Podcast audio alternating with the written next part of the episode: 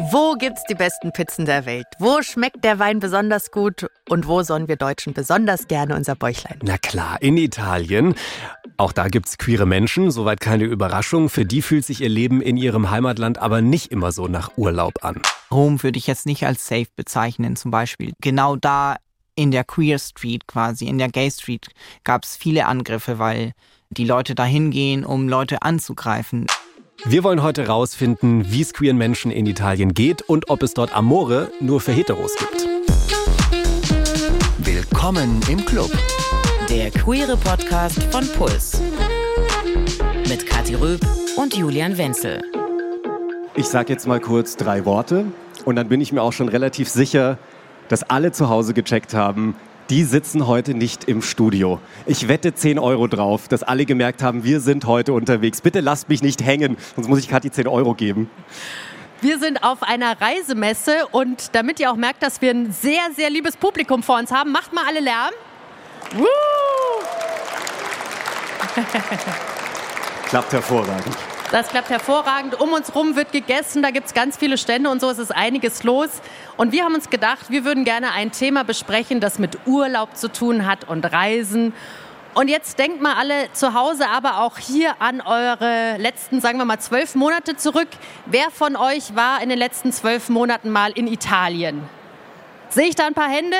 Ja. Ganz da hinten schnellen die Hände nach oben. Der weiß, Italien ist ein absoluter Sehnsuchts- und Urlaubsort. Man kann sogar sagen, es ist das Urlaubsland der Deutschen. Es gibt so einen kleinen Kampf immer zwischen Spanien und Italien. Die kriegen sich so ein bisschen, wer denn auf Platz zwei oder Platz drei der beliebtesten Urlaubsländer der Deutschen ist. Auf Platz eins Deutschland tatsächlich, aber ansonsten, ja, die meisten wollen nach Italien und es geht mir auch so. Ich liebe Italienurlaube. Dito. Und mindestens fünf Wörter kennen wir von Italien. Schlagen wir mal das Vokabelbuch auf. Pizza, Pasta und das schöne Wort mit A. Amore. Amore, ja. ja. Liebe auf Italienisch. Die Klar, Liebe auf Griechen. Italienisch. Wir haben ja schon mal eine Folge zum queeren Reisen gemacht und da haben wir festgestellt, als queere Person lohnt es sich immer mal abzuchecken, hey, wie ist denn die Lage für queere Menschen in dem Land, in das man gerade reisen will, einfach um zu gucken, kann ich mich da wirklich entspannt aufhalten. Jetzt weiß ich, dass du super gerne in Italien bist. Was bist du da für eine queere Person? Lebst du, lebst du da offen?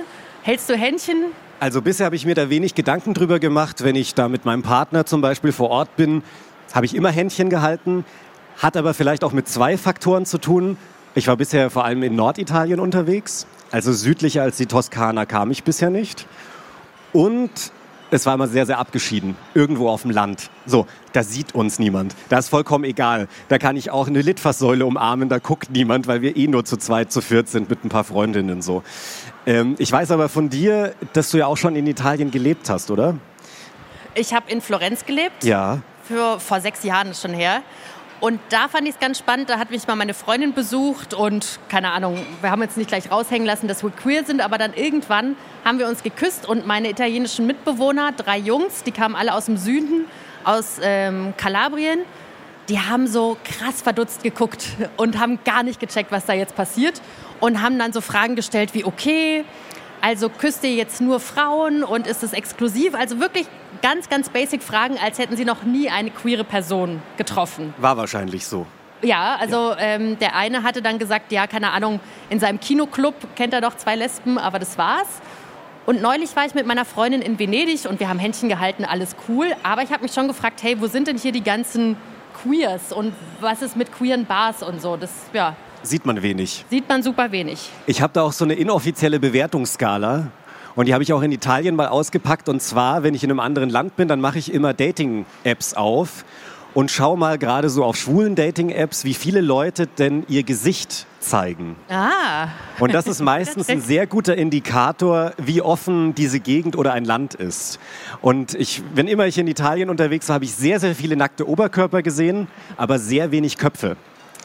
Eindeutiges Indiz, mh, da geht es mit der Offenheit noch so ein bisschen weiter. Die Leute trauen sich nicht so wirklich. Und äh, es gibt da seit letzten Herbst noch weitere Indizien dafür. Und zwar, einige haben es wahrscheinlich mitbekommen, da wurde eine neue Regierung in Italien gewählt. Das ist eine rechte Regierung, was für queere Leute meistens problematisch ist. Und deswegen haben auch ganz viele von euch uns gefragt, Wie geht's den queeren Leuten denn dort in Italien, auch in dieser politischen Situation? Frag doch mal bitte nach, wie die Situation für die Leute da ist. Und um das rauszufinden, müssen wir natürlich mit queeren Menschen aus Italien sprechen. Das haben wir gemacht, zum Beispiel mit Rafa. Rafa ist 27 Jahre alt, schwul und er studiert aktuell in München an der TU. Und der kommt eigentlich aus Modena. Modena sagt euch vielleicht was. Da gibt es einen richtig geilen Essig in Modena. Ja. Steht auf ganz vielen Essigflaschen drauf. Und es ist so ziemlich nördlich von Italien. Und im Gespräch mit ihm ist mir aufgefallen, dass das Coming Out für Rafa irgendwie immer ein Thema war. Sowohl was die Familie angeht, als auch sein Umfeld. Wie war das denn bei dir? Wie sind deine Eltern mit deiner Queerness umgegangen? Also ich muss sagen, ich hatte echt Glück mit meinen Eltern, weil beide haben das ganz gut aufgenommen. Also ich muss sagen, in meiner Familie wurde schon ein bisschen äh, den Druck, also Druck gesetzt, so ein bisschen. Das habe ich dann auch später erfahren, dass mein Vater nicht so wollte, dass ich Ballett mache und so, weil anscheinend wird man daraus schwul mhm. oder so. Lieber das, so typisch männliche ja, Sachen. Ja, genau, genau. Typisch männliche Sachen, aber die haben halt nie zu mir gepasst. Naja, Wie auf jeden warst Fall. du da so bei deinem Da war ich so 22. Mhm. So um den Dreh. Das kam auch später, weil ich, also ich hatte schon äh, ein bisschen Angst vor ihm oder von seiner Reaktion, weil er aus Süditalien kommt und auch mit quasi mit meinen Verwandten aus Süditalien. Ich habe wenig Kontakt mit denen, aber das ist jetzt nicht das Erste, was ich denen erzählen würde oder vielleicht auch nie. Du betonst das so mit Süditalien. Ist das quasi dann so ein Klischee, so eine Vorstellung, dass dort, was die Akzeptanz von Queerness oder so angeht, dass es da einfach schlechter aussieht? Ja, es ist schlechter, weil die Generation von meinem Vater, er ist 1950 geboren, da hat man nie drüber geredet und so. Und da ist es besser, irgendwie alles zu verstecken und sein Leben zu führen, ohne dass keiner weiß, was ist. So, ja. Jetzt haben wir über das Coming Out bei deinen Eltern gesprochen. Wie war denn das bei dir in der Schule? Hast du dich da geoutet? Nee, nicht wirklich, nee. Ich war nie geoutet in der Schule, nee. Warum nicht? Als es mit 16 ungefähr losging, dass ich realisiert habe, okay, also ich habe auch Spaß, wenn ich was mit Männern habe.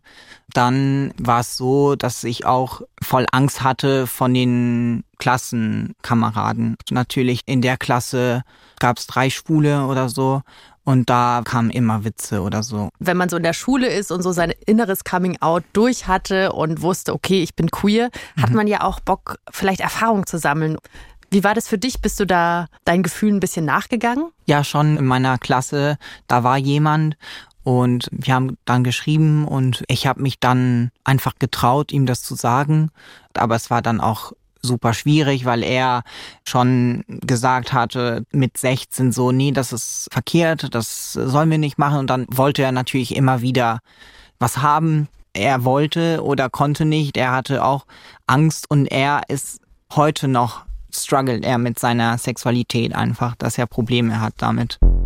Ich finde es ganz schön ernüchternd, was wir da gerade gehört haben. Und vielleicht kennen ein paar die Serie Heartstopper. Ja, wir haben sie auf jeden Große Fall gesehen. Empfehlung. Ähm, da gibt es auch so eine Geschichte, da spielt ein Typ äh, leidenschaftlich Rugby und äh, fängt auch was mit einem anderen Kerl auf der Schule an. Aber das darf niemand erfahren. So, das muss alles unter der Decke bleiben, ganz geheim bleiben. Äh, ja, weil die anderen immer weiter glauben sollen, dass er denn hetero ist. Das erinnert mich so ein bisschen die Geschichte daran. Ja, so eine Geheimnistuerei ist leider recht üblich in Italien. Es gab da eine Studie von der Europäischen Agentur für Grundrechte von 2020 und die haben herausgefunden, dass in Italien zwei Drittel aller Leute, die queer sind, nie oder nur ganz selten in der Öffentlichkeit Händchen halten würden. Jetzt im Vergleich zu Deutschland, da ist es weniger als die Hälfte, auch nicht so cool, aber trotzdem zwei Drittel, das ist, das ist eine absolut hohe Zahl für die Leute. Also unterstützt so ein bisschen unsere These, so Amore für Heteros ganz, ganz gut in Italien vielleicht, aber für Queers nicht unbedingt immer. Jetzt könnte ich ja sagen, okay, die Zahlen sind drei Jahre alt, in der Zeit kann sich viel tun. Muss ich auch sagen, hat sich viel getan in Italien aber vielleicht nicht unbedingt so, wie man sich das jetzt vorstellt. Vor allem politisch hat sich sehr, sehr viel getan in Italien in den letzten Jahren. Ihr werdet es mitbekommen haben, äh, mit Giorgia Meloni regiert seit Oktober letzten Jahres eine rechte Ministerpräsidentin. Und ich habe mal so ein paar Sachen rausgesucht, die sie öffentlich sagt. Ähm, sie sei gegen eine LGBT-Lobby, was auch immer das genau ist, und gegen Gender-Ideologie. Das sagt sie ganz öffentlich und sie spricht sich auch sehr klar gegen das Adoptionsrecht von queeren Personen aus. Kurz gesagt, wenn ich dort mit meinem Partner versuchen würde, ein Kind adoptieren zu wollen, dann fände sie das nicht gut und würde es gerne verhindern wollen. Jetzt gucken wir aber auch mal, wie ist es denn gerade? Wie ist die Lage im Moment? Was könnte ich als queere Person tun in Italien? Und da ist es so, dass gleichgeschlechtliche Paare adoptieren können bis jetzt. Sie können Lebenspartnerschaften eintragen. Die Ehe für alle gibt es nicht. Ach, guck an, das wusste ich nicht. Genau, und Regenbogenfamilien fürchten jetzt eben, weil Giorgia Meloni ganz klar sagt, die heteronormative Familie ist das Nonplusultra, also Papa, Mama, Kind. Da haben jetzt also Regenbogenfamilien ein bisschen Angst, dass ihnen das Adoptionsrecht eingeschränkt werden könnte. Jetzt könnte man natürlich sagen, ja, eine Ministerpräsidentin da. Was soll die schon ausrichten? Da braucht es ja mehrere Leute. Sie ist mit dieser Meinung aber ja nicht alleine. Also sie ist nicht die einzige in der italienischen Regierung, die sich in sehr, sehr vielen Punkten gegen queere Menschen stellt.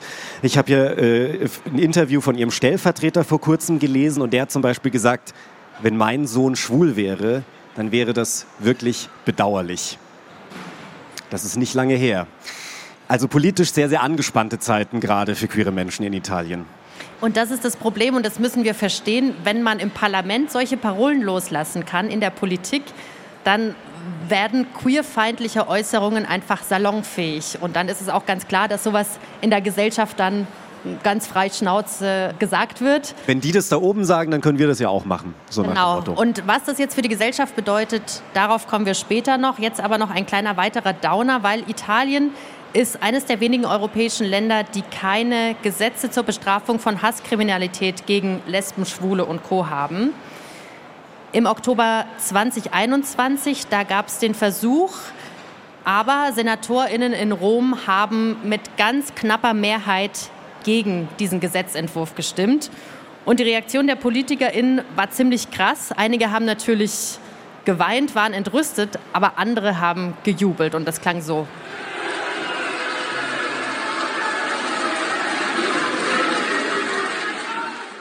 Das ist jetzt nicht das Publikum hier bei uns vor Ort. Das war eben eines der Videos kurz nach dieser Abstimmung. Und das muss man sich mal vorstellen. Es wird über ein Gesetz abgestimmt, das gegen Diskriminierung ist. Und es gibt Leute, die das nicht gut finden und die sich so darüber freuen, dass sie anfangen zu jubeln. Also Hass gegen andere Menschen sozusagen als Grund zum Jubeln. Stellen wir uns mal vor, das würde im Bundestag passieren zum Beispiel. Es ist eine sehr, sehr befremdliche Vorstellung und ehrlich gesagt auch eine sehr angsteinflößende Vorstellung. Ich habe mich darüber mal mit Ele unterhalten. Ele ist nicht binär, also identifiziert sich weder als eindeutig Mann oder Frau. Und Ele meint, wenn du eine queere Person bist in Italien, dann bist du automatisch auch politisch. Ele studiert Psychologie in Cagliari auf Sardinien, aber kommt eigentlich von der kleinen Insel von Sant'Antioco. Kennt jemand die Insel Sant'Antioco hier im Publikum oder ihr zu Hause? Nee? Ich kenne alle nicht. den Kopf. Ich habe mir Bilder angeguckt. Das ist wirklich ein Traum. Da gibt es tolle, schroffe Felsen und türkises Wasser und weißen Strand. Absoluter Traum. Für Ele ist es allerdings zu einem ziemlichen Albtraum geworden. È difficile andare al mare eh, col, con un corpo mm, es ist schwierig, das Meer zu genießen, wenn du einen Körper hast, der nicht der Norm entspricht. Also wenn du zum Beispiel von allen als Frau gelesen wirst und du Haare an den Beinen hast und eigentlich nur einen Platz am Strand suchen willst, dich die Leute aber böse angucken oder sich über dich und dein Auftreten lustig machen. È difficile, per esempio, anche sotto quel, quell'aspetto lì. E anche questo è stato difficile, es gibt einfach wenig Aufklärung und keinen Respekt gegenüber queeren Menschen. Du musst die Leute eigentlich ständig aufklären und du bist ständig Mikroaggressionen ausgesetzt. Zum Beispiel, wenn ich spazieren gehe und die Leute mich einfach nur anstarren. Oder wenn du zu deinen Großeltern gehst und nebenbei, da läuft der Fernseher, die Programme haben super oft transfeindliche und sexistische Inhalte. Und auf dem Balkon macht dann dein Macho-Onkel vielleicht auch noch weiter mit transfeindlichen Kommentaren. Ti fa aggressioni vuol dire scontrarsi con uomini violenti e con, e con la loro violenza, il loro atteggiamento violento. Das klingt echt nicht cool. Und gleichzeitig, da redest du jetzt von deiner Familie, aber wie ist es denn bei deinen FreundInnen? Also sind die für dich dann so ein safer Space oder wie gehen die mit deiner Queerness um? Vuol dire che anche i tuoi amici, non, le persone che tu ritieni tue amiche, non, non riconoscono ja, auch meine eigenen Freundinnen checken leider nicht, wie diskriminierend sie sein können. Also ich war zum Beispiel sehr lange mit ein paar Jungs befreundet und als ich aufgehört habe, mich zu rasieren, habe ich das total gemerkt. Also dazu muss ich sagen, ich habe ziemlich dunkle Härchen an den Beinen und unter den Achseln. Die fallen schon auf und das wird nicht gerne gesehen zumindest mit dem typischen Männerblick. Ich habe mir gesagt, ist mir scheißegal, ob es dir gefällt. Ich will meinen Körper nicht verändern, damit ich euch gefalle. Ihr gefällt mir ja auch nicht. ähm, ja, ihre Antworten darauf waren immer die gleichen und immer beleidigend. Sie haben zum Beispiel gesagt, magst du nicht mal die Härchen über deinem Mund wegmachen? Du siehst damit aus wie ein Kind. Die verstehen einfach nicht, dass mein Auftreten eben nicht weiblich sein soll, weil das einfach nicht ich bin und mir nicht gefällt a dirmi mm, forse se cambi identità di genere o comunque sei un'espressione di genere differente da quella femminile, no? Che, che io voglio a fianco, forse non mi piaci più. Ah, das klingt richtig furchtbar. Also wenn du sogar nicht mal mit deinen FreundInnen über deine Queerness reden kannst, wo hast du dann überhaupt safer spaces? Also wem kannst du überhaupt erzählen, zum Beispiel, dass du nicht binär bist und welche Pronomen du verwendest? No, non, non, non puoi proprio andare così in giro a dire oh, sono una persona non binaria, uso questi pronomi, piacere, quali sono i tuoi pronomi. Äh, ja, gute Frage. Ich kann nicht rumspazieren und sagen, hallo, das sind meine Pronomen, wie sind denn deine? Also es gibt wenige Räume dafür. In der Arbeit zum Beispiel habe ich es vermieden, irgendwas zu sagen. Auch den ProfessorInnen an der Uni würde ich das nicht sagen. Nur in der queeren Bubble kann ich das machen. Der Rest glaubt, dass du nur rumspinnst. In Italien denken viele Leute, dass Sex- und Gender-Theorien reine Fantasien sind. Also gerade die politischen Rechten. Die bekämpfen Transaktivistinnen. Und wenn ich an der Uni lerne, dass die Geschlechtsidentität ein Konstrukt ist und zur gleichen Zeit sitzen die PolitikerInnen im Parlament und bezeichnen das alles als Spinnerei, also äh, ja, was soll ich da noch sagen? Seduti im Parlamento ci accusano di teoria gender, cioè, che cosa vuol dire? Ja, es ist wahnsinnig abstrus. Ich kann mir vorstellen, dass das ja nicht leicht ist. Aber jetzt bist du ja mega aktiv. Du gehst auf die Straße, du trittst für deine Rechte ein und für die Rechte aller queeren Menschen. Zumindest in der Stadt, in der du studierst, also in Cagliari. Wie ist es denn zu Hause für dich auf der Insel? A Cagliari ho una vita politica attiva in Cagliari bin ich eine politische Person. Auf meiner Insel Sant'Antioco, nee. Das bleibt ein Ort, den ich mit meiner Familie verbinde. Also, naja, meine Schwester ist zweieinhalb Jahre jünger als ich und so typisch Gen Z. Sie sagt, ah, du bist nicht binär, passt, whatever.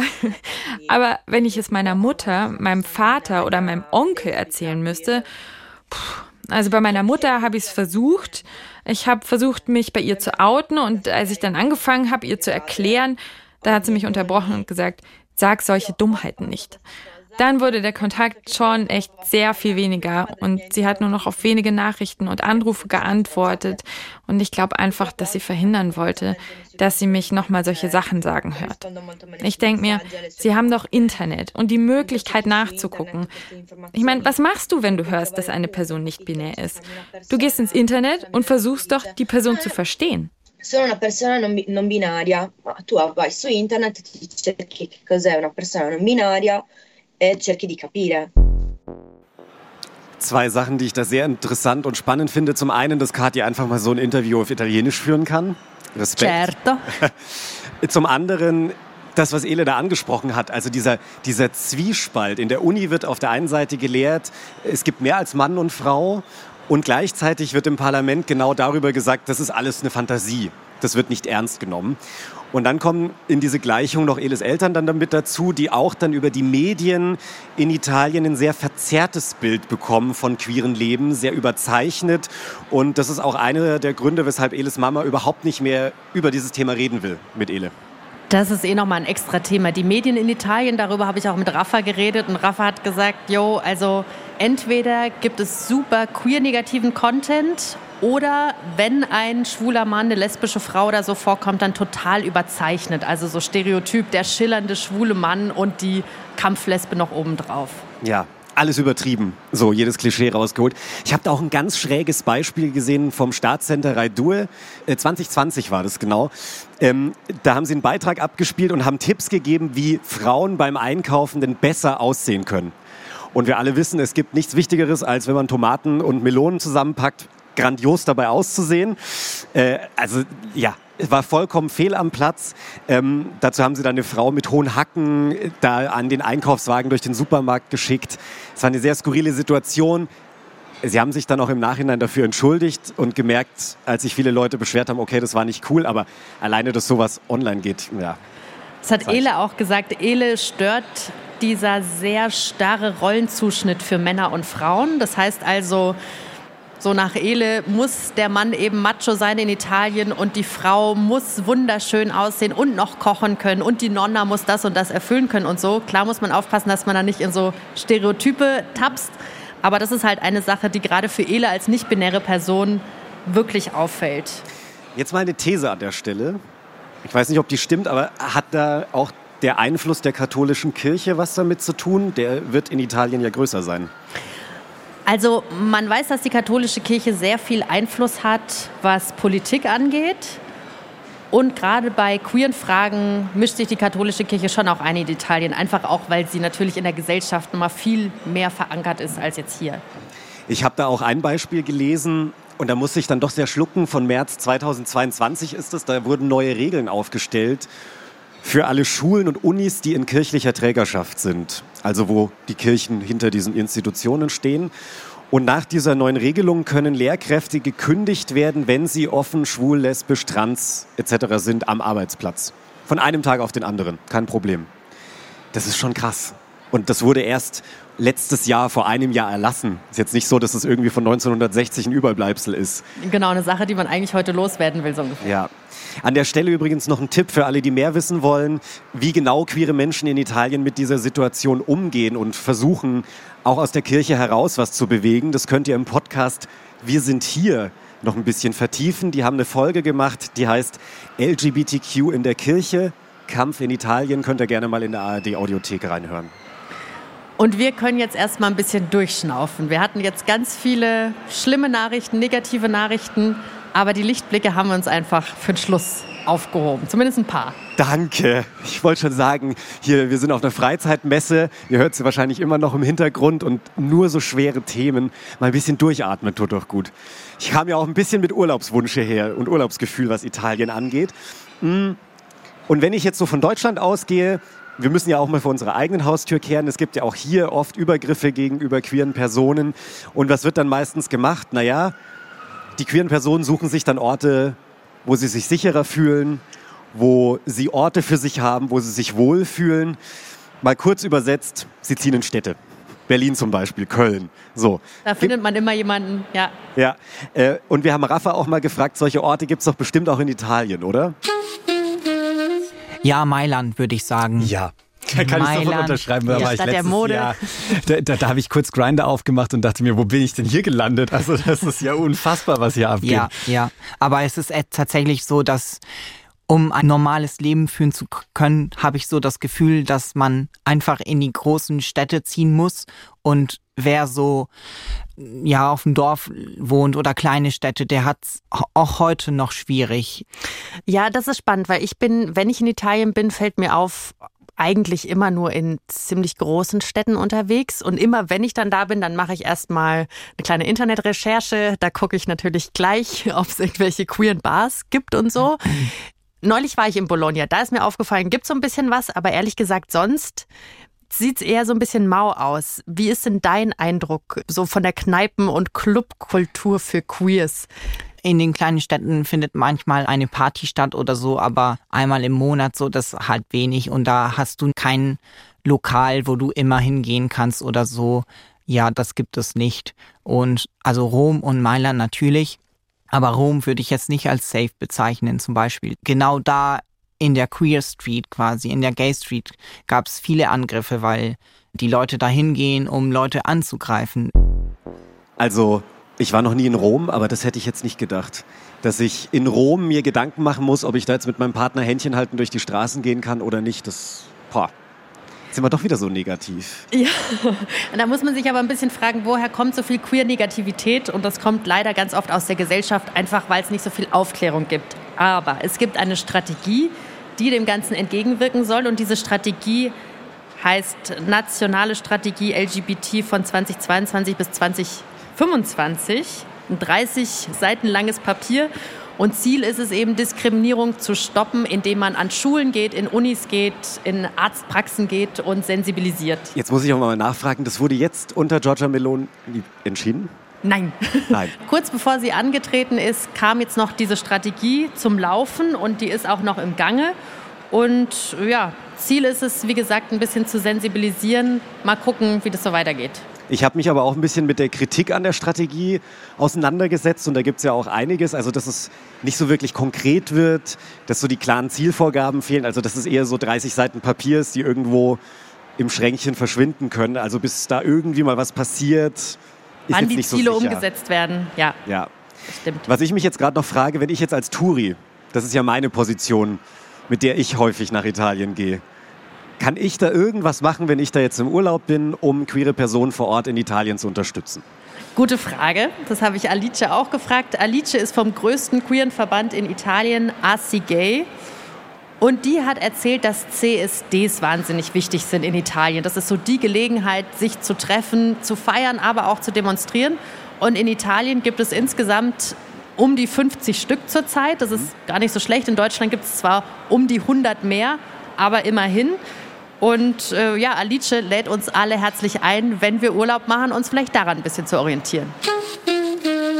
Perché non organizzare le vacanze magari durante uno dei nostri innumerevoli Pride? Hey, ihr könnt euren Urlaub doch einfach um eine Pride rumplanen. Die sind alle so zwischen Mai bis Oktober. Da könnt ihr unser wunderschönes Land angucken und uns gleichzeitig auch noch ein bisschen unterstützen. LGBT del luogo che si visiterà, magari partecipando a eventi o al Pride stesso habe ich bisher jetzt noch nicht so drüber nachgedacht, meinen Urlaub nach den CSDs in anderen Ländern zu planen, aber vielleicht auch für die BesucherInnen hier auf der Freizeitmesse und Reisemesse, wo wir heute sind, vielleicht eine Idee, mal zu gucken, wo man da auch seine Urlaubsziele nachplanen kann. Dazu müsst ihr auch nicht queer sein. Ihr könnt einfach hinkommen und mit auf die Straße gehen. Finde ich eine schöne Idee. Ja? Ja.